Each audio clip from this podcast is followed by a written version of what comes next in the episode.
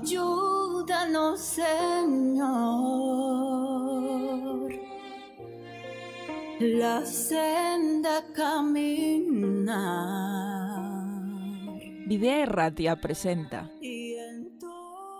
Entre el canto y la adoración, un programa innovador en el cual analizaremos las letras de algunas canciones que marcaron la historia de la música veremos cómo el contenido de algunas obras se presenta frente al concepto de Dios y bajo qué circunstancias se realizaron estas piezas. Artistas como Julio Iglesias, Elvis Presley, Rafael, Michael Jackson, Rocío Durcal, Whitney Houston, Selena, entre otros, en interpretaciones que buscaron reflejar a Dios en sus letras. para poder llegar. Bienvenidos a Entre el Canto y la Adoración. El corazón. que tú nos das. La luz que tú nos das. Que pueda como el sol. Que pueda como el sol. sombra disipar. Bienvenidos una vez más a otro programa de Entre el Canto y la Adoración. En este capítulo conoceremos a un nuevo artista y es que queremos como siempre retomar estos episodios en los cuales conocemos a un cantante, su trayectoria, su experiencia y cómo se vincula de alguna manera a los temas espirituales, al concepto de Dios. Saludo, eh, como es habitual, a Dino y también a Kike en este momento. ¿Qué tal? Eliana, te saludamos y lo mismo a nuestro público que nos escucha. A los oyentes, sí. Saludo. Hoy es el turno de Marcos Vidal, Marcos Vidal Roloft, eh, nacido en Frankfurt el 10 de diciembre de 1965, es un cantante y pastor de la Iglesia Evangélica Salem, compositor, músico y escritor germano español. Muchos eh, del ámbito cristiano seguramente habréis escuchado alguna de sus canciones, pues este artista con una amplia trayectoria eh, musical fue educado en el Real Conservatorio Superior Musical de Música de Madrid. Hijo de pastor evangélico Manuel Vidal y Ana Roloff, eh, con, con hermanos Miriam, Tirsa y fue llevado a Madrid, España, muy temprana edad y en esta ciudad prácticamente ha residido toda su vida. Él comenzó su carrera musical muy joven, en 1984, ya que desde los 13 años desempeñaba un importante papel en el área musical de su iglesia. Por el año de 1984, bueno, en ese tiempo su padre también era pastor. Con el paso de los años él comenzó como un servicio en una iglesia local y de allí se transformó en un ministerio de alcance nacional e internacional incluso, siendo él a una edad de 19 años. Más adelante, en los 90, vemos que sale a la luz su primera producción musical, Buscadme y Viviréis. Estoy segura que todos conocéis esta canción específicamente. Previamente había grabado un casete, ya por esa época todavía casete, titulado Más allá de la frontera. Entonces en este álbum recoge las primeras canciones con las que el compositor influyó notablemente entre los cristianos de habla hispana. Se tituló con, con, matrícula de honor en la carrera de piano por el Real Conservatorio Superior de Música de Madrid. Luego más adelante estudió en el Instituto Bíblico Berea de Alemania. A los 26 años de, decidió seguir el ministerio pastoral como ejemplo de su padre y ya en el 93 entonces aparece su segundo álbum. Nada especial se titula. Eh, Dino, cuéntanos un poco más de esa época de este cantante, que, ¿qué más se nos cuenta? Bueno, yo les puedo decir que su registro de voz es de tenor y su especialidad, pues como lo, mencionaste, es el piano, pero pues con estudios de voz. Y la voz, sí. Y algo muy para destacar de él es, su, su nivel de composición. Es un gran compositor y maneja, ha hecho una cantidad de obras. Yo recuerdo mucho un, una obra que fue con la que lo conocí que se llamaba El Arca de Noé, en el que los animales interpretaban, cada uno hacía una, una canción y cada animal representaba, digamos, hablaba del pavo y el pavo es esa persona orgullosa que se, que se Sí, sí, exalta se a sí mismo y exacto. El burro era ese, ese personaje que, que, que, que se, eh, que en la iglesia trabaja y trabaja y de, de pronto empieza a, a- a protestar y alegar porque le toca cargar todo y él es el que trabaja. La tortuga, que era el animal lento, el que va despacio y como que no llega y fastidia a otros. Entonces, eh, cada, cada personaje, cada animal tenía su, su actuación Su importante. característica sí, como Y de- eso se hizo mucho en, en cantatas, en, en vivo se hizo muchas veces. Bueno, eso. de hecho, en esa época, por ejemplo, en el 93 con su segundo álbum, junto con su primer producción, logra llevar al cantante al continente americano. Este reconocimiento internacional lo lleva a trabajar con la compañía Sparrow Records y de esta manera entonces Marcos Vidal se consagra como el primer cantante español cristiano que firma con una compañía americana. Se reeditan para el mercado americano los anteriores trabajos como Buscadme y Viviréis y Nada Especial. De hecho, eh, era un poco más difícil ya que varios cantantes del ámbito latinoamericano sí que han triunfado en Estados Unidos, pero desde España fue él el, el- el pionero, ¿no? ¿Qué, qué más podemos ver del área presente, de, de la vida presente desde el 2000 hasta, hasta ahora? Pues antes yo quería comentar un, un tema en el 96 saca una una canción que para mí yo o sea a mí me significó mucho inclusive yo la canté muchas veces que era cara a cara y habla de, de ese momento especial en que uno en que el, el- el cantante desea estar frente a Dios en la presencia de Dios y decirle decirle oye no me dé esto no me dé aquello yo lo único que quiero es estar en tu presencia quiero mirarte cara a cara quiero estar contigo y, y eso es todo, no necesito nada más. Necesito Sí, de hecho, eh, ha conmovido a, a muchísimas personas. Se consolida, de hecho, esta, esta canción, esta producción, este, este álbum, el primer álbum bajo el sello Sparrow, ¿no? Porque antes había hecho otros. Pero esta logra ser eh, una de las producciones, una de las producciones cristianas en español más vendidas en todo el mundo, superando en pocos meses las 100.000 copias vendidas. Sí, sí, así es. Y es que de verdad que es una canción muy, muy hermosa. También nominada a los De, premios de pronto Dove. la escuchamos hoy, ¿no? Bueno, sí, claro que sí, sí, esa es la denominada 100 como mil copias vendidas. la recomendada. Además No, también 100.000 copias aporta, Dice que, que se vendieron al principio, o sea, que se vendieron Sí, sí, en su comienzo, porque en su comienzo. Luego, ya después, habrá muchas. tenido muchas más, sí. Bueno, aporta también a la, a la educación teológica, según dice su, su historia, la, la de los niños con el disco El Arca que tú mencionabas antes, donde reúne un elenco de lo mejor del mundo artístico cristiano de habla hispana para realizar este musical sobre la historia del Arca de Noé. ¿Qué niño cristiano no conoce esta historia?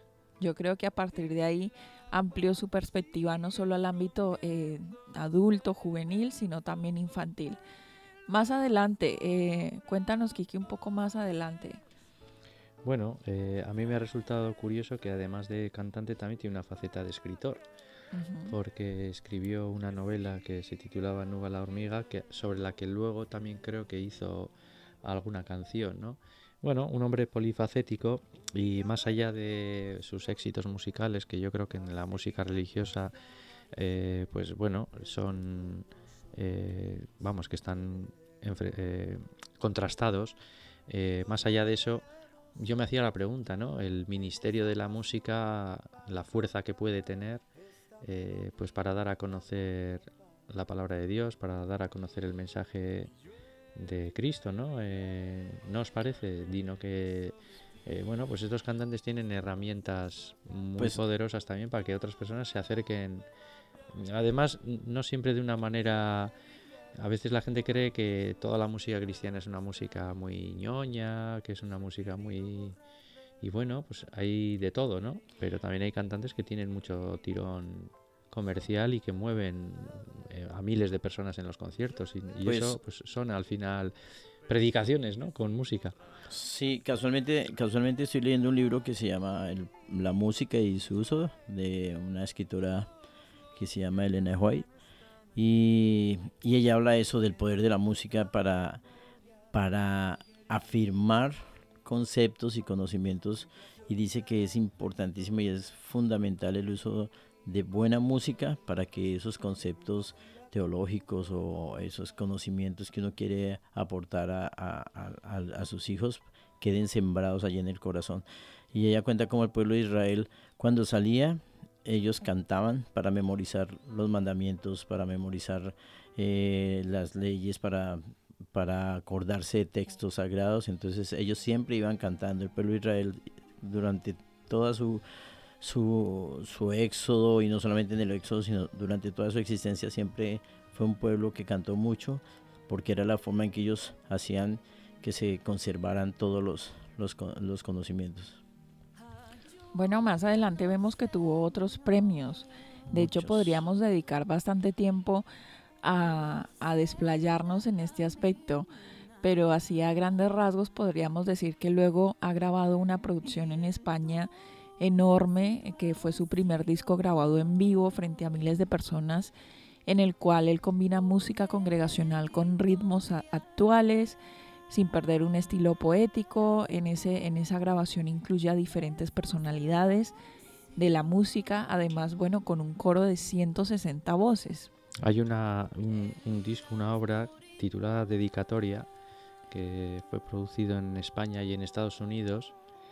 Y bueno, pues dice que es eh, el más completo seguramente de todos sus discos, ¿no? Que dice que mezcla ritmos hispanos con letras muy inspiradoras. Y el nombre de este disco se debe a que cada canción iba dedicada a una persona o evento y esto se destaca en uno de los temas que más impactó que fue eh, el titulado Tu costado sigue abierto Ujú. donde reflexiona e invita a la reflexión sobre los atentados del 11 de septiembre Madrid. y en una eh, y, y hay otra canción que se titula Marguerite que por cierto es preciosa que decíais de, de la recomendada no pero la verdad es que Marguerite es una pasada de canción eh, que está cantada con Antonio Carmona, que es el cantante del grupo Ketama, y bueno, que aparece también como banda sonora en, en un, en un corto que se titula Madrid 11M, todos íbamos en ese tren, ¿no? Bueno, es un hombre que sin duda alguna se puede destacar por, por bueno, poner... Sí, esto lo Eh, lo, lo posicionó y le dio otros premios además, el ARPA 2006. eh, además de eso, más adelante también se nos dice que ha participado además de cantante y, y predicador en diversas partes del mundo, en eventos como el festival con Luis Palao, en los superclásicos de Dante Gebel. eh, y aquí nombran otros, otros nombres, ¿no? Que también son reconocidos en este ámbito, como Danilo Montero, Marco Barrientos, eh, eh, etcétera. Sí. Marcos Witt también. Ricardo Montaner. Sí, bueno, él ha participado con dentro de las eh, personalidades de la música cristiana, prácticamente con todos y con todos, sobre todo de lengua hispana y eh, bueno, pues también ha, ha participado con gente que no, que quizá no es cristiana o eso, pero bueno, pues que en el mundo de la música él ha tenido un nivel y sigue teniendo un nivel bastante de bastante reconocimiento, ¿no? Al final eh, lleva pues 20 más de 25 años eh, de carrera y bueno, la, la historia un poco que, que lleva detrás de, esta, de, este- de estos años de carrera es que los ha dedicado a, a un mensaje concreto, ¿no? que es dar a conocer a Dios. ¿no? Eh, no, todo, no todos igual tenemos la posibilidad, o igual sí, ¿no? de, de nuestros trabajos, eh, bueno, pues que se dediquen a, a predicar, a, a dar a conocer la palabra de Dios. ¿no? Y, Mira Yo, que algo, algo que a mí me gusta, admiro, la verdad. Sí. algo que a mí me gusta de, de él es que eh, su testimonio de vida es, es muy acorde con lo que con lo que vive, con lo que practica, ¿no? Con lo que profesa. Eh, ahí en su hogar, yo recuerdo un concierto donde está, está con sus hijas y canta Mágicas Princesas. Y, y es una canción donde les está diciendo que ellas van a crecer y él quisiera detener ese crecimiento, pero él sabe que un día se irán de casa y, y las tiene que dejar, pero que él se las deja a Dios. Entonces a, a mí me encanta ver una persona que canta y que su hogar está estable, está... Sí, la- que es un ejemplo a Dios, sí. seguir. Eso sí. me encanta. Bueno, yo creo que ha llegado el momento en el que escuchemos, no sé de tantas buenas recomendaciones, cuál de ellas vamos a elegir para escuchar eh, en este caso. Pues yo creo que Marguerite Sí, habías Sí. dicho cara a cara, pero sí, ahora has- pero es, es, has- es, hermoso, y- pero es ya más- muy muy conocido. conocida. Ya, o sea, Pues- con mencionarlo ya todo el mundo sabe de cuál sí, estamos Ma- hablando. Marguerite es muy bonita, la verdad. Bueno, pues entonces escuchemos esta. Te pusieron nombre de mujer y la luna que te vio nacer se puso a sonreír, Marguerite. Intuyendo tu hospitalidad y tus noches llenas de pasión, tu franqueza y tu conversación. Y ahora llueve, llueve, llueve sobre ti. Y hay quien dice que Dios llora lágrimas de azul añil. Y llueve y llueve por todos los que ya no están aquí. Nos han querido borrar del mapa, Marguerite.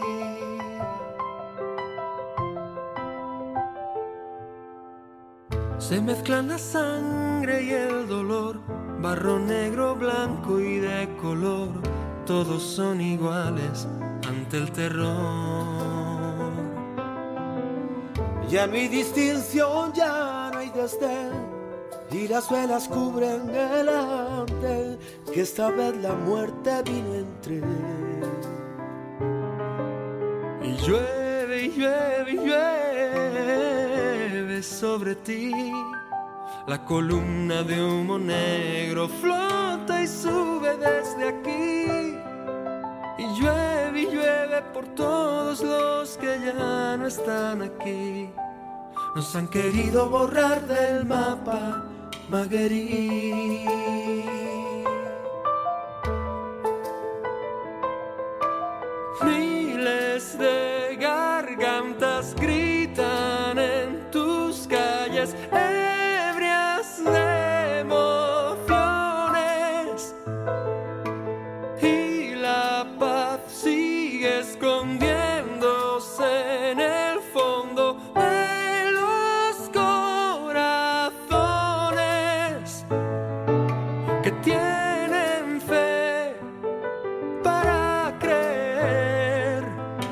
Sigue habiendo un cielo. Un día veremos florecer la semilla que este amanecer enterró en nosotros sin querer. Y nos volveremos a encontrar en esta ocasión para cantar esta melodía por la paz. Y llueve, llueve, llueve sobre ti. Y este marzo se ha tragado toda la humedad de abril. Y llueve y llueve por todos los que ya no están aquí. Nos han querido borrar del mapa, Marguerite. Y llueve, llueve sobre ti. Pero sigue sin borrar la sangre derramada en ti. Y llueve llueve por todos los que ya no están aquí. Te has quedado en nuestra memoria, Marguerite. Nunca se olvidará tu historia, Marguerite. Y el mundo gira como una noria. Bueno, ¿qué os pareció este tema? Hermosísimo. Es, es triste, es conmovedor, es de un evento eh, de esos que, que nadie quiere pasar, pero que de alguna manera llena de, de esperanza, ¿no? Y estas melodías como que reconfortan. Sí, hay una parte de la canción que dice, aún creemos en el cielo, ¿no? Y bueno, pues que Dios siempre nos ofrece esperanza, incluso hasta en los momentos más dramáticos, más sí. dramáticos como fue este atentado del 11M, ¿no? Esta canción está cantada por Marcos Vidal, no lo olvidemos también, con Antonio Carmona, eh, cantante de- del grupo Ketama, que bueno, pues tantos éxitos ha tenido en, Sí, no es, hace muchos que años. es reconocido. Y que recuerda a todas las personas que, que cayeron en ese en ese atentado. sí tan difícil. Bueno, yo creo que con esta intervención de nuestro corto análisis de esta canción, queremos pasar ya directamente al recomendado que se nos está yendo la hora y ya es el momento de escuchar. ¿A quién vamos a, a escuchar ahora? Bueno, sí, hay un grupo que se llama Grupo Vocal. Y es como una especie de recopilación que hace Hub Media junto con otros grupos, pero esta vez lo hace con Grupo Vocal. Y la canción se llama Un signo de amor. Bueno. Esto fue lanzado en el 2018. El género de ellos es gospel y música cristiana. Bueno, recordemos que la productora de Hot Media se encuentra en Sagunto, en Valencia. Es un dato también interesante. Es eh, una productora de música también, eh, de música cristiana, pero que tienen también, quería decir, otro tipo de contenido, no solamente discográfica, ¿no? Eh, es más bien desde un punto de vista más familiar, pero también eh, aprovechando el talento local y sacando contenido de alta calidad. Este, este grupo de hecho tiene una instrumentación muy agradable y la melodía y las letras se complementan muy bien. Es un estilo de música juvenil y la verdad que creo que os va a gustar. Sí, nosotros recomendamos un signo de amor, pero ahí hay otros temas para escuchar. Ahí Entonces, si buscan en internet grupo vocal eh, de Hot Media, seguramente va a aparecer. Con este recomendado y con esta canción nos despedimos, nos despedimos de vosotros y os esperamos entonces en un próximo programa de Entre el Canto y la Adoración. Yo sé que mi Dios me dio su perdón enviando a Jesús que descendió, bajó hasta mí y me salvó.